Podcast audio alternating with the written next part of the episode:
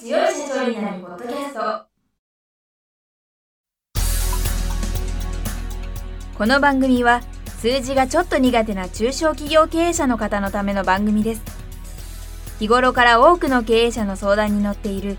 中小企業診断士と税理士の2人の対談形式で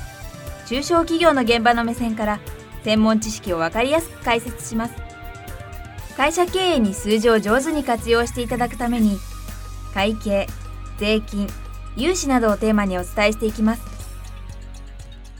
こんにちは。中小企業診断士の六角です。いつも数字に強い社長になるポッドキャストをお聞きいただきありがとうございます。今回も前回に引き続きこのポッドキャストの管理者である私が事業活動に新型コロナウイルス感染症の影響を受けている中小企業への資金繰り支援策についてご説明したいと思います。それで今回も前回に引き続きレッツゴローンについてご説明したいと思います。特に今回は DDS に伴って契約する劣後ローンは日本政策金融公庫の資本性ローンや多くの有識者が提言している永久劣後ローンとは利用される場面が違うということについてお話ししたいと思います。DDS に伴って契約する劣後ローンは一般的には新たに契約するものではありません。DDS すなわち一般の融資と劣後特約付き融資の交換に伴って契約されるものでそれまでの一般の融資に対して条件変更を行い他の債務よりも劣後して返済するという特約や期限一括返済とする契約とすることで既存の融資契約が劣後ローンになります。ではどうしてこういった DDS を行うのかというと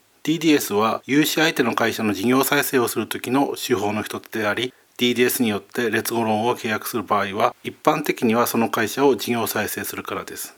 ちなみに DDS が行われる場合は一般的には銀行の債権放棄も行われます。例えば10億円の融資を行っている会社に対して事業再生を行うとき銀行が5億円の債権放棄を行いそれと同時に残りの融資額5億円については劣後ローンに転換するというようなことが行われますこの時銀行は既存の融資のうち5億円が回収できずその金額が損失となりますが残りの5億円は劣後ローンに転換し将来その会社が再生すれば回収できることが期待できます。もしその会社に対して銀行が債権放棄をしなかった場合、融資額の全額の10億円を請求できる権利は残りますけれども、多額の融資を抱えたままでは事業を再生させることが難しくなるため、遠くない将来10億円の融資も回収できなくなる見込みが高くなります。そこで5億円の債権放棄をして、残りの5億円を回収できるようにすることが得策と判断されるときに、このような手法が行われます。ちなみにこのような判断を経済合理性と言います。ところで、すでに廃止された金融庁の金融検査マニュアルでは、DDS に伴う劣後ローンは新規融資の契約の場合も含まれると記載されていますが、その場合であっても、その新規融資の資金は既存の債務の回収に充てられると思われますので、実質的には既存の融資の条件変更と同じ結果になると思われます。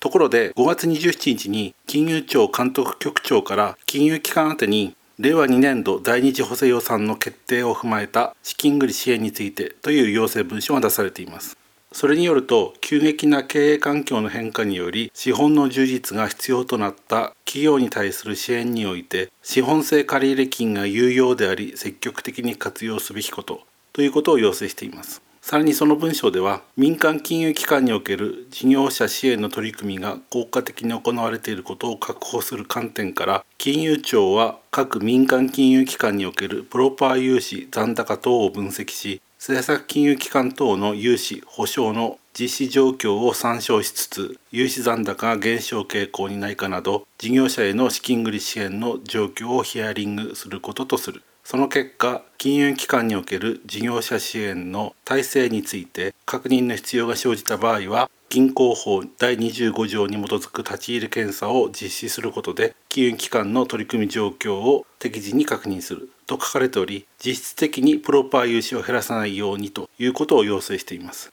したがってこれから割合としては少ないと思いますけれども民間金融機関においても劣後ローンの取り扱いが増えていくのではないかというふうに私は考えています。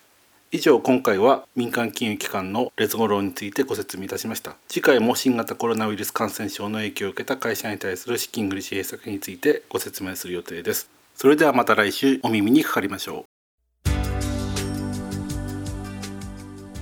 今回の対談はいかがでしたでしょうか？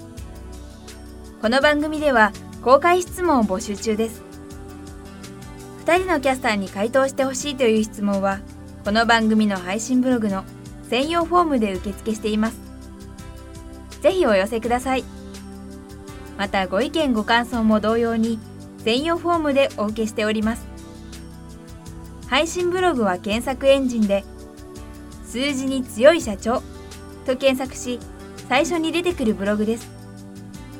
それでは次回もどうぞお楽しみに。